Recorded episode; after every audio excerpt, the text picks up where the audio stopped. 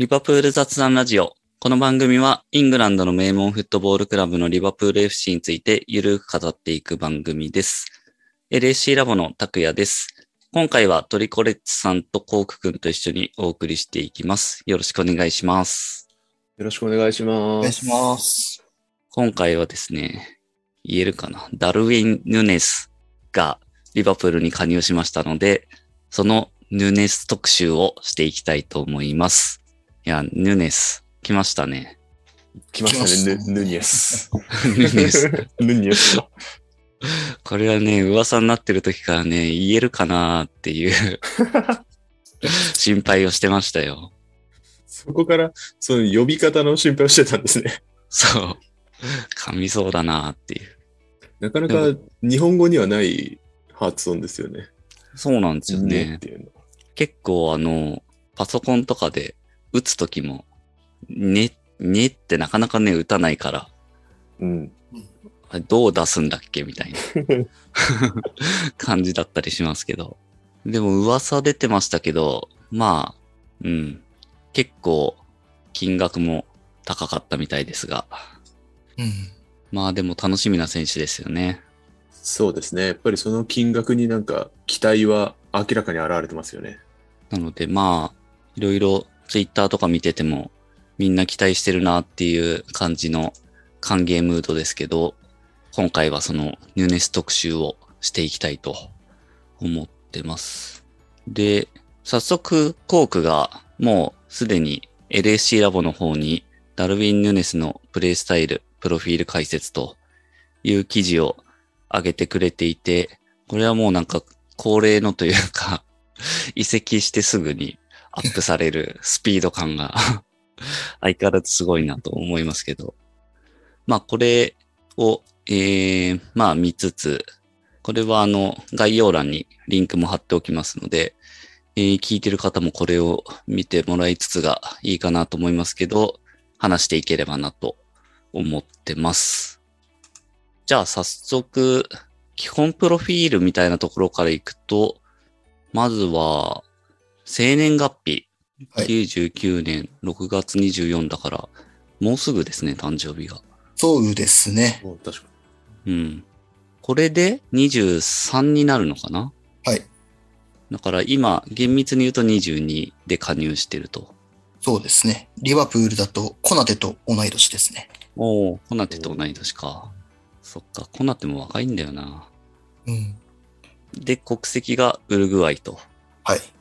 まあ、リバプールでウルグアイという言うとね、先輩がいますから。はい。大先輩が。まあそういう意味でもちょっと期待、期待感は高まるなっていうのもありますね。うん。で、まあポジションはセンターフォワードっていうところですけど、身長が高いんですよね。そうですね。まあ、これまでリバプールでプレーしてきた中というか、まあ、クロップが監督になってから取ってきた選手の中では、まあ、前世の選手の中では一番サイズがありますね。お。なるほど。まあなので、いわゆる9番タイプみたいな、うん。そう言っていいと思います。背番号どうなるかっていうのは、まあそれも話題になってましたけど、27番と。うん。これは、どう、どうでした？いや、まあでも、二桁の中だと予想される数字の一つではあったのかなっていう気はしますね。もともと、ベンフィカだと9番ですよね。はい。ちょっと見たら2と7足すと9になるから27みたいなやつはちょっと見ました、ね。おお。ああ、ななるほど。おオリギーを引き継いだとかじゃないんですね。多分、そうだとあ、思います。そうなんだ。残念だな。オリギーにあやかりたいとかじゃないんですね。そういうことではないのかな。なるほど。まあそういう足し算もなんか聞く、聞きますよね、よく。はい。背番号の選ぶときの。トリコさんはなんか背番号で思ったこととかあります？いや、それこそ縁起のいい番号だなとは思いましたけどね。のそうっすよね。はい。それこそヒーローになる的なうん番号だなと思ったんですけど。そうですね、まあ重要なゴール決めるぞ、みたいな。はい。それをぜひ期待したいですけど、まあなんか、それこそ移籍金もめちゃめちゃでかいので、あの、うん前任者みたいなカルトヒーローだとちょっと困るかなというところは 思いました。確かに。そうですね。がガチモンのヒーローになってくれるといいなと思います。そうですね。カルトヒーロー。確かに。そ。そこまでちょっとなんか、ひねりのあるタイプだとちょっと困るので、この金かかってるとちょっときついですね。そうですね。はい。で、まあ、えーと、チームキャリア的には、これは最初はウルグアイのチームとかですか？そうですね、ペニャロール。うん。アルメリアは？スペインですね。スペインの当時2部ですね。はいはいはい。で、そこから、えっ、と、ポルトガルのベンフィカですよね。はい。で、リバプールと。うん。うん。まあ、ベンフィカはやってますからね、少し前に。はい。やりましたね。あの時は、えっ、と、2試合で2点決められてるんでしたっけ？そうですね。多分オフサイドで取り消しとかその辺もなんかあった気がしまめすけど。ちゃくちゃありましたね。そうですよね、あの試合は。特にあの、リターンマッチの3-3の方は、あれ、2つぐらい取り消されたのかな？うんうん。うんうんネットそのものはだいぶ揺らされたはずです。そうですよね。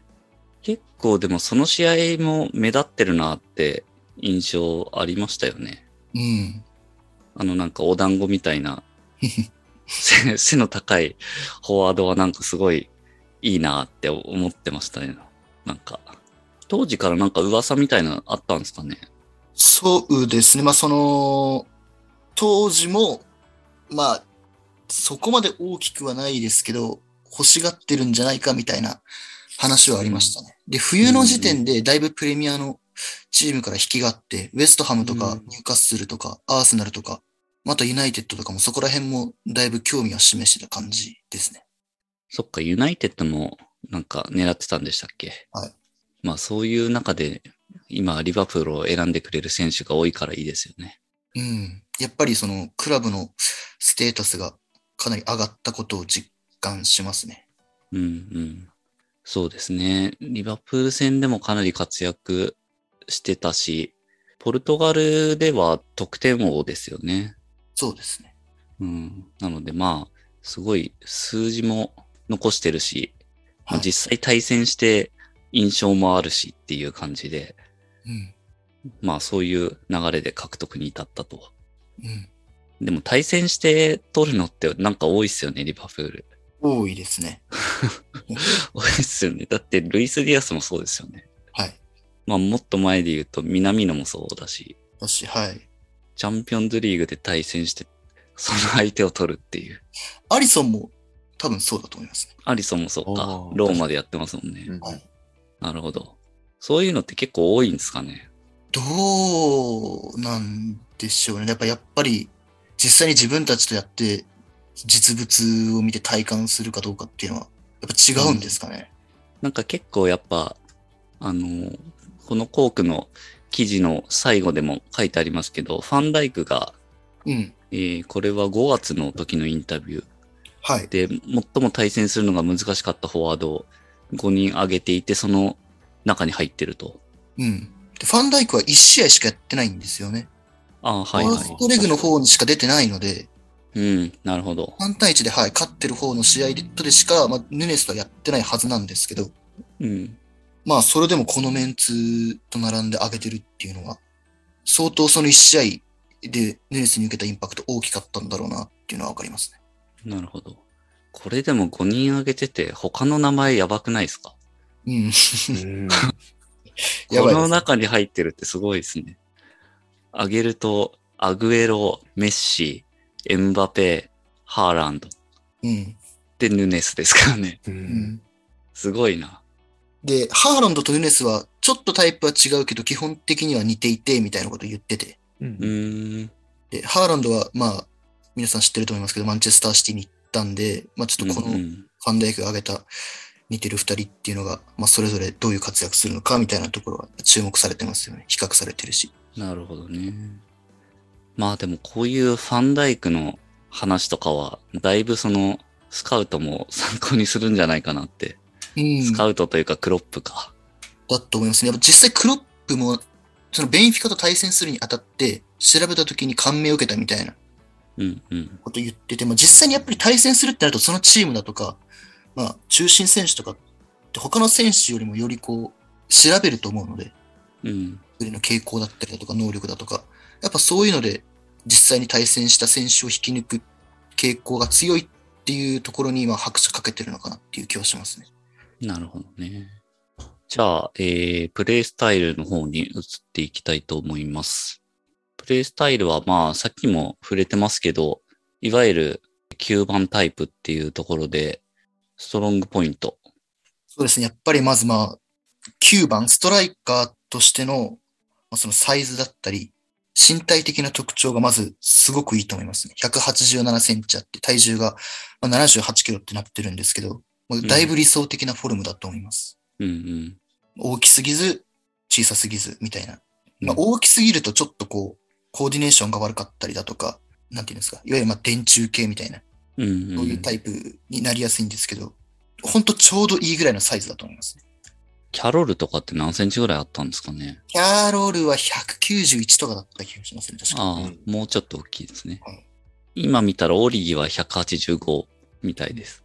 そうですね。まあ、オリギもだいぶいいフォルムはしてたと思いますね。あのサイズだけ、サイズありながら、トップスピードはかなり速かったですし。うんうん。でもさっき改めて、あの、ベンフィカ戦の、リバプールとベンフィカのハイライトちょっと見てたんですけど、まあやっぱ結構大きいですよね、やっぱ見てて。うん。うん。大きいし、まあそれでいて、まあやっぱ体バランス取れてるというか、まあさっきコークが言ってた、そんな電柱系じゃん間違いなくないし、こうスピードがある、なんというか、そのバランス、体の。それでいてサイズがあるなっていう、うん。そういうのはなんか見ててわかるなっていう感じでしたね。そうですね。高さもあるし、なんか幅がなちょうどいいんですよね、本当うに。ん、そうそうそうそう。あんまりこれ以上でかいとちょっと多分重くなるし、うん、うん。細いとあれだけど、ちょうどバランスの取れたパワーもあるし、スピードもあるぐらいの幅してるんですよね。うんそれがすごくいいですね。ほんとそんな感じですね。見てわかるっていうか。うん。はい。あとは、まあ、そうです。まあ、そのコンタクトの部分で言うと、だいぶ強いは強いんですけど、まあ、ただやっぱりその、ファンダイク、コナテあたりと比べるとどうしても、まあ、やっぱりセンチメートルもキログラムも負けてるんで、ちょっと不利だったかなとは思うんですね。ただう、んそれでも全然こう、当たることを厭わずに、まあ、逃げずに戦ってるなっていう印象で、そこも個人的にはいい部分だなと思いました。うんでも実際に結構コナテに吹っ飛ばされるシーンとかあったんで、うん。うん。まあただコナテが強すぎるだけな気がしますね。そうですね。まあ、あの強さは、プレミアはまあみんなすごいその強さのレベルは高いですけど、その中でもだいぶかなって気はしますよね、コナテは。そうですね なんでまあ全然コナテとかファンダイクに負けたとし、負けてたとしても、そのやっぱ逃げずに戦ってたっていうところが大きいし、うん。で、まだまあ全然、そのプレミアリーグでやってないであれなんで、プレミアリーグに来て、まあ、もう少しそういう部分向上したら、まあかなり今以上に強くなるとは思います。うんうん。まあ、あの記事の方にもあるけど、エアバトルにも強いと。うん。そうですね。まあ、ここも、さっきちょっと言いましたけど、まあ、やっぱりどうしてもプレミアリーグでプレーしてる選手たちに比べて、やっぱりそれは数字は良くなるので、うん。どれぐらいイングランドに来てからこの数字を維持できるかどうかわからないですけど、サイズだとか、そういう部分で、他のリバプールのフォワード陣に比べて空中戦は期待できる部分ではあるので、まあ、新しい武器になるかなと思います。そうですね。それによって、あの、両サイドバックのクロスがより生きるようになると。うん。まあそこはなんか期待したいですよね。そうですね。本当に期待したいところです。うん。アシスト数どうなっちゃうんだろうっていう。アーノルドもすぐツイートしてましたからね。はいはいはい。いいっすね、ああいうの。うん。あとは、まあそういう高さみたいなところは、その、身長とかの部分からなんか見えてくるところですけど、スピードもあると。うん。いや、本当に現代的なフォワード選手だなと思いますね。高いくくて強いだけじゃなくて、そこにこう速さもあるっていう。うん。うん、センターバックとかもそうですけど、まあ、どんどん時を、まあ、重ねるにつれて、選手の大型化も進むし、大型化するだけじゃなくて、まあ、スピードとかも備えているっていう、アスリートとして、まあ、強く速い選手が、まあ、増えてきたなっていう印象の中で、まあ、ヌネスもその一人だと思いますね。うんうん。ポジション的には、えっ、と、まあ、リバプールで言うと、真ん中に入る感じが想定されるんですかね。そうですね。433っていうポジション、システムに当てはめるんだったら、センターフォワードが、まあ、一番かなっていう気はします。なるほど。本当になんかスピードもあるんで、あのプレイエリア広いなっていう感じがすごくしますね、この人。うん。うんうん。結構なんか、あの、真ん中にとどまるだけじゃなくて、外に流れて受けて、結構持ち運ぶこともできたりとか、もできるので、なんかその辺はすごく幅のある選手だなと思いますし、まあうん、基本の使い方はやっぱり真ん中になると思うんですけど、なんかスピードもあって、サイズもあって、で、カットインからシュートとかもできるんで、なんか例えば、中央でセンターバックと競らせるよりも、なんか、ウィングに置いちゃって、あのサイドバックと競らせて収めさせるとか、反対側からのクロスを逆サイドで決めるみたいな、あのーユベントスに行った時のマンジュキッチとか、あ、マンジュキッチじゃないか。いや、うん合ってたマンジュキッチですかねはい。そうですよね。マンジュキッチ左にいたりしましたけど、とか、えーっと、インテルのペリシッチとか、なんか、その辺のうん使い方は結構あるのかなと思います。ちょっとそれもそれで、まあ、基本やんないと思いますけど、なんか、ちょっと見てみると面白いかもしれないなと思いますね。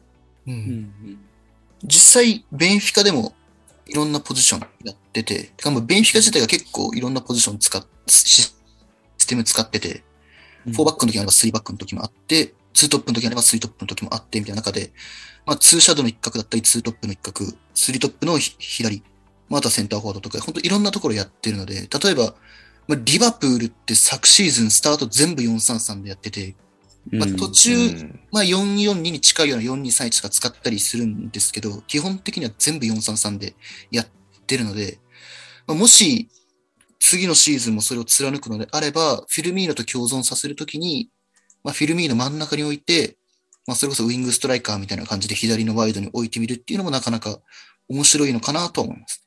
なるほど。まあそういうのができるのも、やっぱりスピードがあったり、うんまああと、その後に触れられてますけど、フィニッシュワークが素晴らしいと。うん。まあそういうなんか器用さも持ってるからできるところですよね。そうですね。はい。フィニッシュワークはどうですか？コークから見てもやっぱ素晴らしいですか？いや、めちゃくちゃうまいと思いますね。うんうん。うん。あれだけ1対1に強いアリソンが、まあオフサイドで取り消されたりしてますけど、まあほんと柔らかいフィニッシュで、うん、ねゴールネット揺らしまくってたので、うんうん。なんですか、これ体が柔らかいんですよね。ちょっと無理な体勢でも、ちゃんと枠に飛ばせるみたいな。あのフィニッシュワークは本当にすごい武器だと思います。あの、取り消されたけどアンフィールドで、あの、アリソンとの1対1決めたやつ。はい。あれもシュートうまいっすよね。めちゃくちゃうまいですね。うん。あれはなんかうまいなって思いましたね。あと、アリソンが片手一本でギリギリ防いだけど、ダイレクトボレー、ボックス外からダイレクトボレーしたやつとか。まあ、止めたアリソンがすごすぎて、ネレスが頭抱えてましたけど、あれとかも、あのミートすごいし、だいぶ、まあ、この部分が彼の最大の武器だと思いますね。なるほど。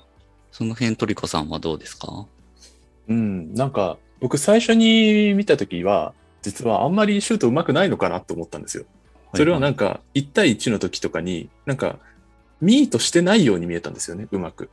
でも、なんかそれは多分、技術というか、どこにでも飛ばせるっていうことの裏返しっぽかった気がして、その、なんていうんでしょうね、バシッと当てて強いシュートを打つだけじゃなくて、いろんなところに蹴れるというか、その中で一番可能性の高いとこを選んだりっていうシュートの、だからまあバリエーションですよね。うん。のがすごくある選手だなと思いました。まあでもやっぱシュートのうまさはシンプルになんかいいですよね。そうですね。やっぱり、やっぱりそれがあるかないかっていうのは結構、結構なんて言うんでしょうね。うまくなるけど、ある程度しかならないですしね。割と天性のものもあると思うので。そうですね。まあやっぱり最終的にはね、決めるか決めないかだから、チャンスを多く作ってようが、決まんなかったらね、意味がないというか、ってとこなんで、まあ来シーズンも優勝争いするんであれば、その得点数も相当重要になると思うんで、その辺でもやっぱ期待したいですよね。そうですね。その辺の数字も結構いいっていう感じなんですかね。はい。あの、記事の方にも載させてもらってるんですけど、他のリバプールのフォワード陣に比べて、まあ、オンターゲットのパーセンテージでいくとそこまでこう差があるわけじゃないんですけど、うん。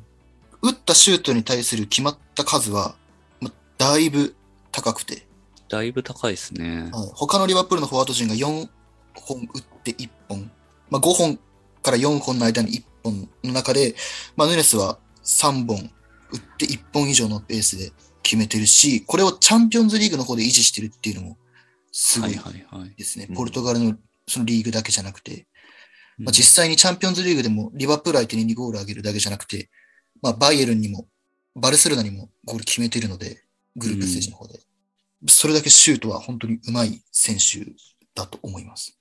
なるほど。いや、それは楽しみだな。ジョタもウルブスから加入した時に言ってたんですけど、まあ、このチームめちゃくちゃチャンスが来る。うーん。なんで、これだけ、まあ、枠に飛ばして、あのーまあ、ゴールを決められるセンターフォワードが入ったら、まあ、めちゃくちゃチャンス来るチームですから、まあうんどれだけ数字伸びるのかなっていう楽しみは本当にありますね。そうですね。まあ、あのアシストは両サイドバックが結構言われること多いですけど、サラーがアシスト王ですからね。そうなんですよね。まあ、それでいくと、サラーからヌネスへのアシストみたいなのも増えるかもって考えると、まあそれもワクワクしますね。そうですね。サラーの決定力、あのゴール数っていうのは、やっぱりその、センターフォワードに入った、例えばフィルミーノだとかの、うんまあユニットによって、まあ向上してた部分があると思うんですけど、うん。まあどうしてもその部分で、ヌネスみたいな、まあ、より純粋なタイプのセンターフォワードがそこに入ると、サラーの決定力、ゴール数っていう部分では、まあ、落ちちゃうかなっていう気はしつつ、まあ、ただ、アシストーリーも輝いているように、まあ、そこの部分でもやっぱりサラは素晴らしい選手なので、まあ、最終的には総ゴール数の部分で言うと、なんなら増えるのかなっていうのは思うところですね。そうですね。まあ、チーム的にはやっぱそこが最重要ではありますからね。うん。総ゴール多く、まあ、それで多く勝って、多く勝ち点積み上げるっていう。はい。なるほど。まあ、あとはパーソナリティも魅力的と。うん。これはクロップが好みそうなアティチュードですか？はい。まあ、ウルグアイって、まあなんかそういう選手が多い気がしますね。その闘争心っていうか、うんうん。その戦う姿勢みたいなところで、うん。だいぶ強い、あの、お国柄だと思うんですけど、はいはい。まあ、ヌネスもレイに漏れず、そういうタイプの選手だと思いますね。で、うんうん実際にヌネスを育てたコーチとかが、まあ、そのスアレスみたいな闘争心というか、もう本当勝ちに行く姿勢みたいなところを褒めてるし、実際の、なんていうんですかね、プレースタイルみたいなところでいくと、スアレスよりかは、まあ同じ同胞の先輩のカバーに似てると思うんですけど、うんまあ本当にウルグアイの選手っていう感じはします。なるほどね。まあ確かにカバーにそうかもって思いますね。それ聞くと。まあ確かにあの記事にもあるけど、フィニッシュのシーンとかは確かにトーレスもちょっと彷彿とさせるのはわかるなって感じもありますね。そうなんですよね。ヌネスのゴール集みたいなやつを見てると、うんうんあ、このしゴールシーンなんかそうトーレスで見たことあるなみたいなそうそうそう。結構あって、ちょうどいい動画があったんではいはい。載せました。トーレスっていくつでしたっけ身長？トーレス185。ですああ、まあ近いっちゃ近いんですね。はいなるほど。トーレスも大きいんだよな。そうなんですよね。うん。あれだけ、まあ、サイズがありながらスピードがあって、で、トーレスはよりテクニックの部分で上手かった気がしますね。うんうん。ボール持った時に。いやーでももういい、いいことばっかりじゃないですか、ここまで。そうです。まあ、それだけ、はい。の選手なんで、まあ、あの額なんだろうなとは思うんですけど。そうですねうん。まあ、こっから、ちょっとウィークポイントの方にも行きたいと思いますけど、どんなところになってきますか、そうですね。まあ、やっぱり、足元のその技術の部分、うん。純粋なそのテクニックですね。まあ、特にトラップの面では、まあまだ向上の余地は残されてるかなっていう感じがします。まあ、基本的にボールを受け取って、で、そこから、まあ、短期で突破して、ゴールまで運ぶみたいな、まあ、よりこう、ウイング色の強いプレーだったりだとか、まあ、テクニカルな部分はあんまり見られなくて、うん。どっちかっていうと、まあ、ボール持った時も、フィジカル能力、まあ、特にスピードだったりとか、そういう部分で、まあ、マーカーをぶち抜く傾向が強いですね。で、まあ、あとは、センターフォワードに入った時に、まあ、さっきもちょろっと言ったんですけど、まあ、そのボールスキルだったり、クリエイティビティ、またスペースメイキングとか、まあ、そういう部分で、フィルミーノみたいな選手に比べると、やっぱり劣るので、うん。まあ、そこの部分で、まあ、彼のようなより純粋なフォワードがセンターフォワード入ったときに、まあ、その3トップだけじゃなくて、まあ、チーム全体として、まあ、どういう影響が起きるのかっていうのは、まあ、見てみたいところだと思います。そうですね。まあ、ヌネス自身のいろんな、あの、能力は高いと思うんですけど、チームの中でどう生きるかっていうところはうん。結構ポイントになってくる気がしますよね。まあ、でも、そういう選手が必要だと思って、あれだけの額をかけて取ってきてるわけですから、はいはい。まあ、うまく使うってくれるはずだとは思ってますね。そうですね。前線で、まあその自身のフィニッシュだけじゃなくて、周りもこう、と連携もしながら、うん。そういう感じでなっていくとうん面白くなりますね。あとは、ウィークポイントって言えるかどうかわかんないですけど、怪我の面はどうですかね？あそうですね。膝結構やってますもんね。うんちょっと不安ですよね。怪我は、記事の方にもあるけど、ペニャロール時代に2度の大怪我を経験してると。はい。特に膝ですね。ペニャロールだから、17、18、あ、10いやさらにそれより2017年。前ですね。あの、デビューする前です。プロデビューする前に。ああ、そういうことか。はいってことは、これは何、何歳ぐらいの時なんだろ16、7あたりですね。まあ、日本で言うと高校生あたりのう。ああ、時ですね。えー、そのくらいでそんな大怪我を。してるんですね。しかも一回大怪我して、で、それやめることも考えたけど、頑張ってリハビリして復帰したのにまた膝やっちゃうっていう、うん、相当辛かったと思うんですけど、うん、うん。ただ、その育成年代です。あれだけの怪我を負いながら、うん、今現在、あれだけのプレーをしてるっていうのは相当驚異的だと思いますね。とてもそんな大怪我を負った選手のプレーには見えない。ですうん、確かに。その怪我してなかったら、どれだけすごかったっていう、確かに。今以上ってことですから。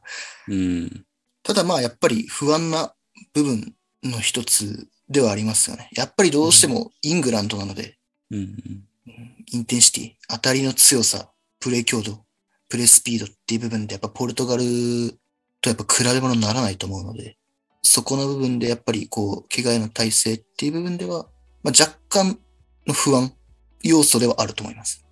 近年の怪我はどんな感じなんですかね？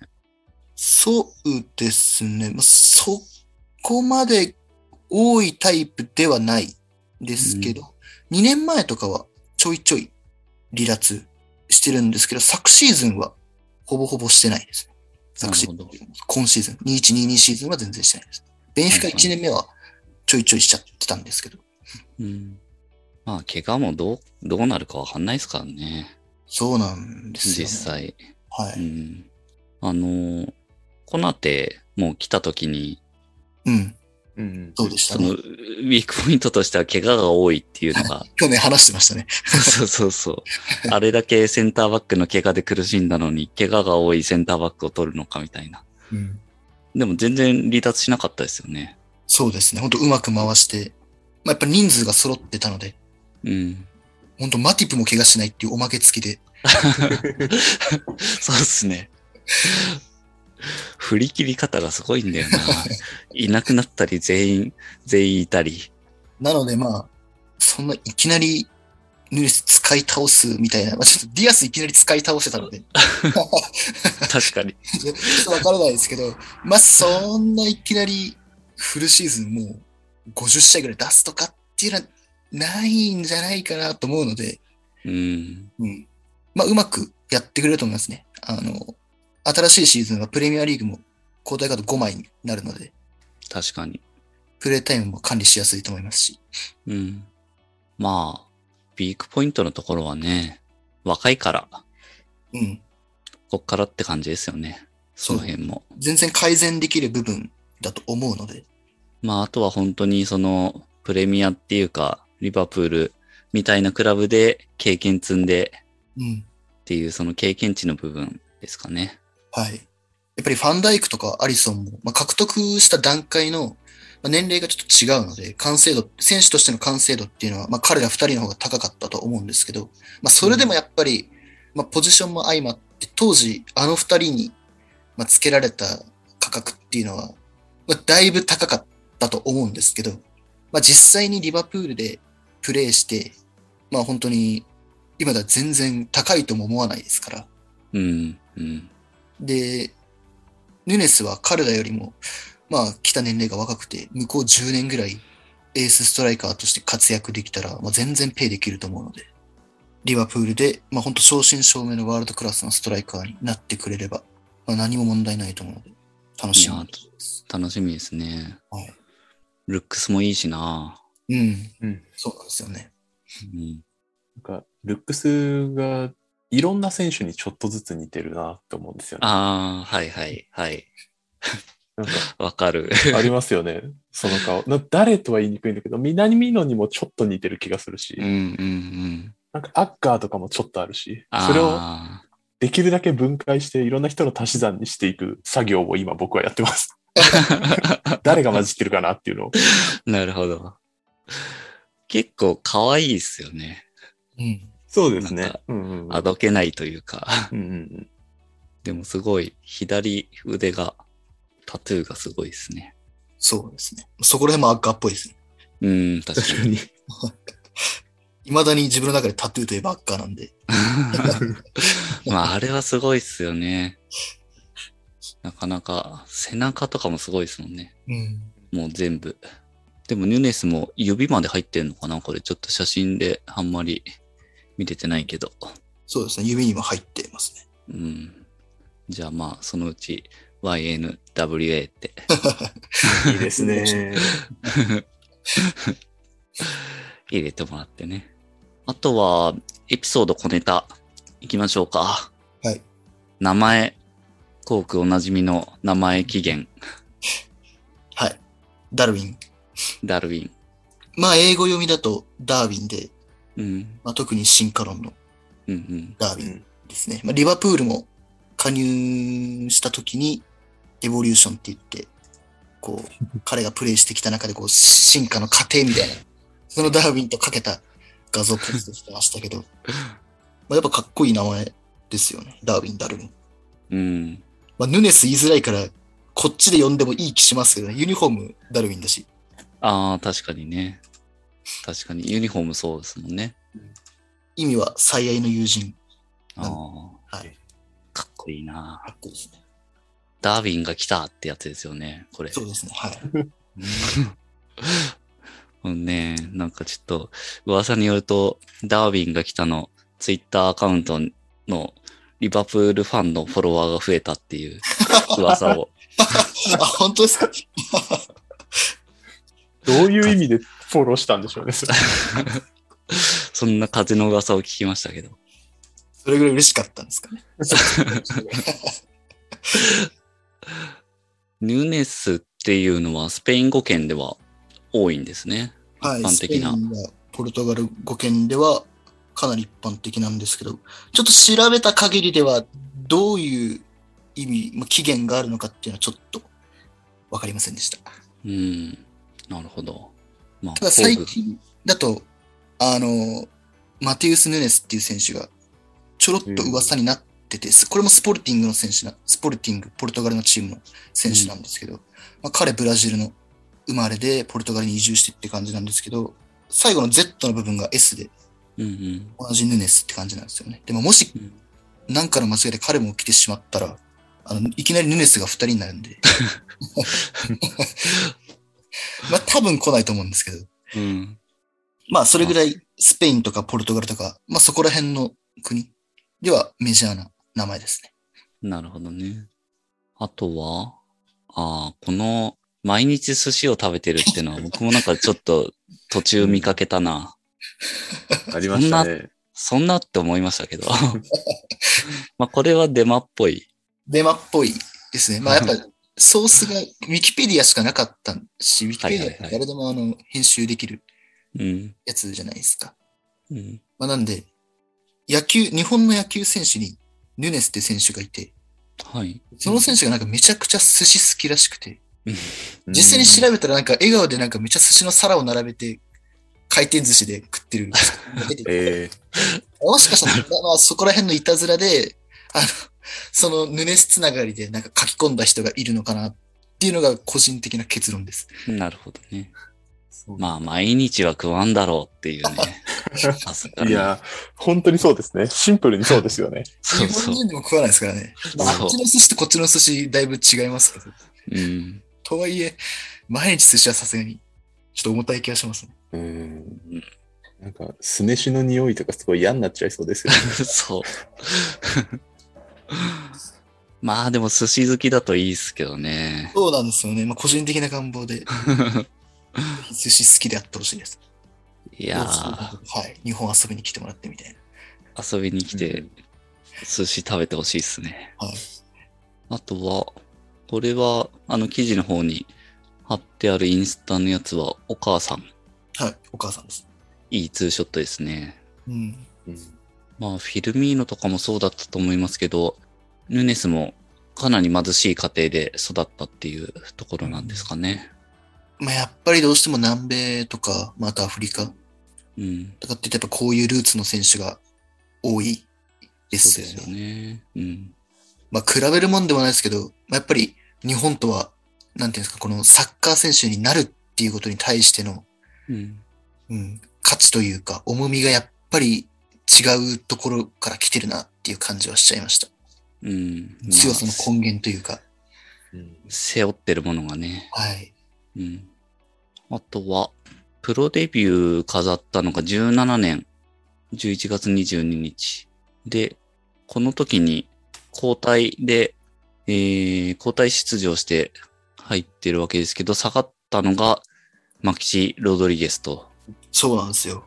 えー、これも何かの縁かなって感じですかね。いや、本当にそんな気がします。あの、しかも、マキシってリバプールを退団した後に、まあ、うんそのままヨーロッパでプレーするんじゃなくて、うん。あの、古巣のニューウェルスに帰ってるんですね。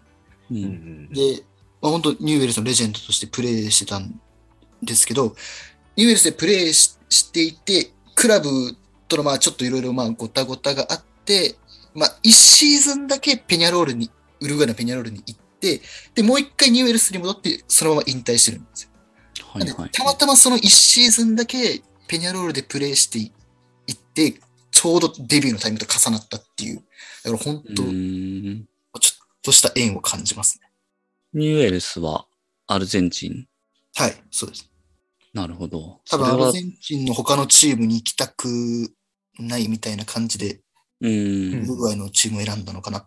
て感じなんですけどえーそれは確かになかなかタイミング的にも。そうなんですよね。うん。なるほどね。で、ちょうどリバプールの公式があのアップしてましたけど、開幕の対戦カードがフラムっていうことで、まあ、マキシが、マキシのハイライトといえば、まあ、フラム戦のハットトリックみたいなところで、う。うんんちょうど上げてましたけど、で、まあ、多分、公式戦っていうか、プレミアリーグデビューが、まあこのフラム戦になったら、まあ、これもまた何かの縁で、うん。ぜひ開幕戦からいい活躍をっていう感じですね。なるほど。スアレスとのエピソード。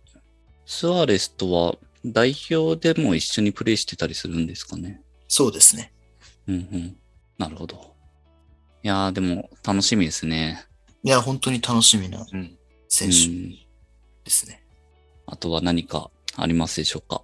全然関係ないんですけど、はいあのさっき寿司の話で思い出したんですけど、あの、ギュンドアンが日本に来て牛丼食ってたことあったなっていうのを思い出しました。あ名前、名前的に。そうそうそう、そうですね。あの牛丼って日本でもたまに呼ばれるので。